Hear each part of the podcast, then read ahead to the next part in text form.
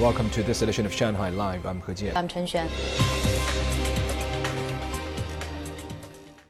Now, the National Administration of Disease Control and Prevention said today that the ending of COVID 19 as a public health emergency of international concern doesn't mean the pandemic is over, adding China will continue to monitor mutations of the virus, strengthen vaccinations among high risk groups, and look to improve COVID treatment capabilities. Zhang Yue has the details.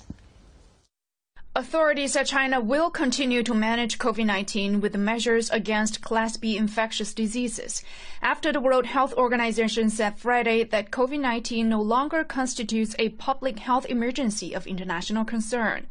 Authorities said the number of COVID 19 cases slightly increased in some parts of the country during the Labor Day holiday. However, the number of severe cases in hospitals across the country did not show a large increase. Experts believe that the immunity of people who have been vaccinated or have been infected with the coronavirus can decay over time.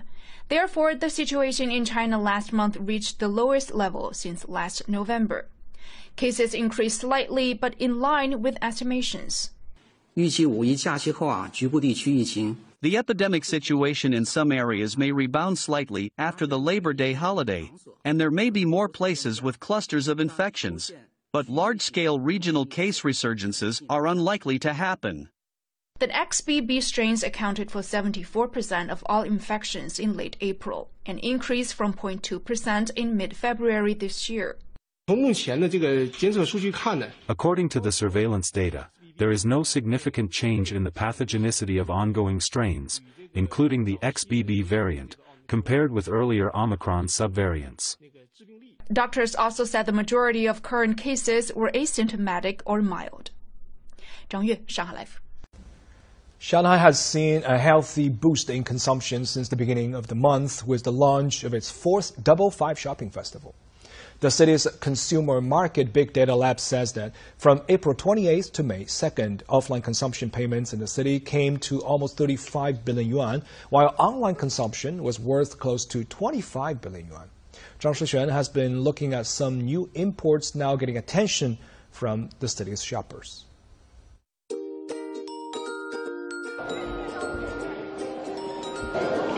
Mojito with Cuban rum, Cuban coffee, Cuban sandwich. When it comes to Cuban products, what might top your list? Perhaps coffee or rum? Well, I'm not that familiar with Cuban specialties, so I'm excited to take a look around. The corner reserved for specialties from Cuba was full of visitors on Friday, when this international import trading center in Shanghai inaugurated its two-week-long promotion event featuring products from the Caribbean island nation. Today, I want to buy some honey, coffee, and liquor for 500 or 600 yuan in all. I have tried most local products, so I want to try something that I've never seen before from outside China. This importer has brought honey, coffee, and rum from Cuba to the mall. People can scan the QR code and order their products through JD.com's cross-border e-commerce site. Having been in the import business since last April, the company is shooting for its sales to more than double from last year.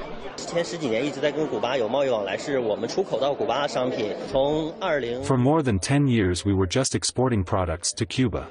But since April 2022, we opened an online pavilion on JD.com for imports. 50% of them sold within just two days, well beyond our expectations. If consumer goods like alcohol are imported through normal channels, they pay combined taxes of around 50%. But with cross-border e-commerce, it's just around 17%.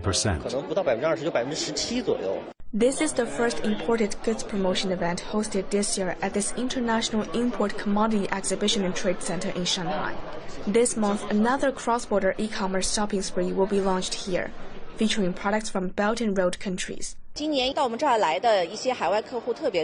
We've got a lot of overseas clients this year. We've hosted five or six consuls general who have introduced companies from their countries. Since the International Import Expo last year, a batch of South Korean cosmetics and also healthcare products from South Africa have been imported through cross-border e-commerce. Our bonded warehouse is now responsible for the largest cross-border e-commerce shipment volume in Shanghai.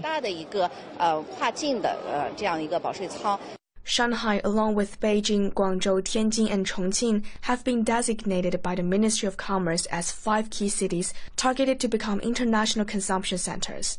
During Shanghai's two-month import shopping festival that begins this month, some 30 companies will be hosting around 90 special activities.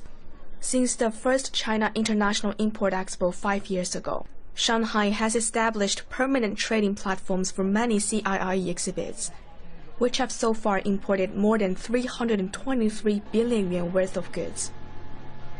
Zhang Shixuan Money Talks. At an extraordinary meeting of the Arab League held in Cairo yesterday, Arab foreign ministers voted to restore Syria's membership in the league after being suspended from participation for 12 years. Stephen Rancourt has more. Egypt's Minister of Foreign Affairs, Sameh Shoukry, on Sunday read the statement issued by the Pan Arab Organization. The Arab League has decided to resume the qualification of delegations of the government of Syria to participate in the meetings of the Arab League Council and all its organizations and bodies as of May 7, 2023. The foreign ministers also agreed to form a committee comprised of representatives from Jordan, Saudi Arabia, Iraq, Lebanon, and Egypt, and that the Arab League's Secretary General would continue direct dialogue with the Syrian government to reach a comprehensive solution to the Syrian crisis. It is expected that many Western countries in Europe and America will not be happy with our decision to restore the membership of Syria to the Arab League, but this is an independent decision made by Arab countries. The common interests of Arab countries required us to make this decision at this time.